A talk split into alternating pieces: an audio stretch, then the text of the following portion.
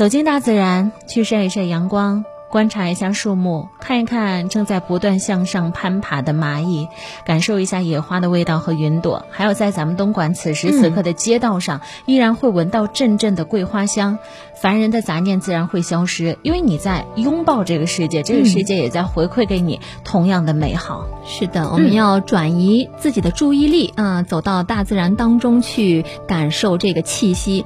之前呢，就有一位网友就分享了自己的经历啊，他说，在他得这个抑郁重。抑郁症最严重的时候，他经常会坐在这个公园去看树，一看就是看一天。嗯，那看什么呢？他就说看这个树的枝丫伸展啊，郁郁葱葱，然后伴随着这鸟类就来来去去的啊，这枝叶就一直在震颤。后来呢，他看着一棵树就经过了这个春夏秋冬啊，叶子从变绿到变红，掉落又生长。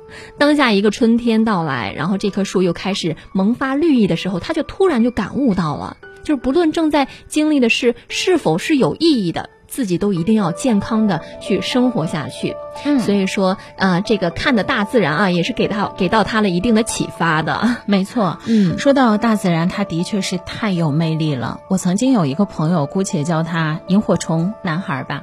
有一次，我们两个走在。咱们单位对面三元路的这个公园上，我们两个在散步，然后突然之间呢，他告诉我：“你看一看旁边是什么？”我说：“啊，旁边是路灯，是漆黑的一片，还有很多人在跑步。”他说：“不，你再仔细看一看，我看到了一只很细小的萤火虫在不断的发着光。”我说：“太漂亮了。”他把这只萤火虫捧在手心里，帮我放在了一个小杯子里。他说：“你看。”当时我就在想。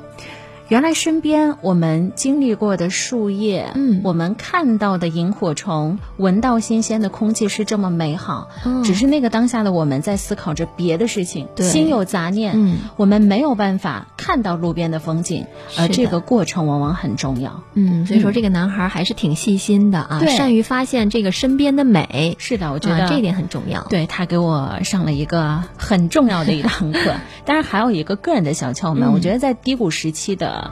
我们啊，如果自己家里养的有宠物的话，比方说我们家养的有一条很可爱的小狗，啊，我会抱一抱它。我觉得当我抱他的时候，感受到这小生命在你的怀里面有一种蠕动的感觉，啊，你可以闻到他身上的味道，可以看到他在对着你吐着舌头，对你表达着非常好的亲切的这种眼神。那一瞬间，你心情。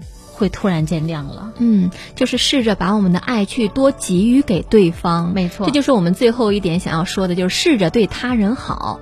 就是我们可以试着做一些对他人好的事儿，比如说，嗯，为家人、为朋友去准备一份礼物，或者是用自己的一些才能啊，还有优点啊，为朋友尽所能的去做一些事情，帮助他。没错，嗯，确实，有的时候呢，你觉得自己糟透了，但是帮助他人可以把我们的注意力呢，从沉浸在自己的这个痛苦当中转移出来。哎，还是一种这个转移法啊，还是比较重要的。是的，当注意力已经从消极的想。法转移到积极的行动上的时候，嗯，我们也就慢慢的告别了低谷期了。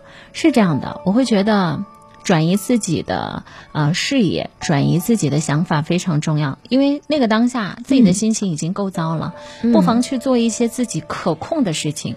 在这一领域里，你是有擅长之处的，嗯，那你就去帮助一下身边的人，尝试去创造一些新的东西。你会发现，原来我也很棒，我不是自己想的那么差的。接下来在节目当中和大家送上的这一首歌是来自于呃郁可唯版本的《追寻年少的光》。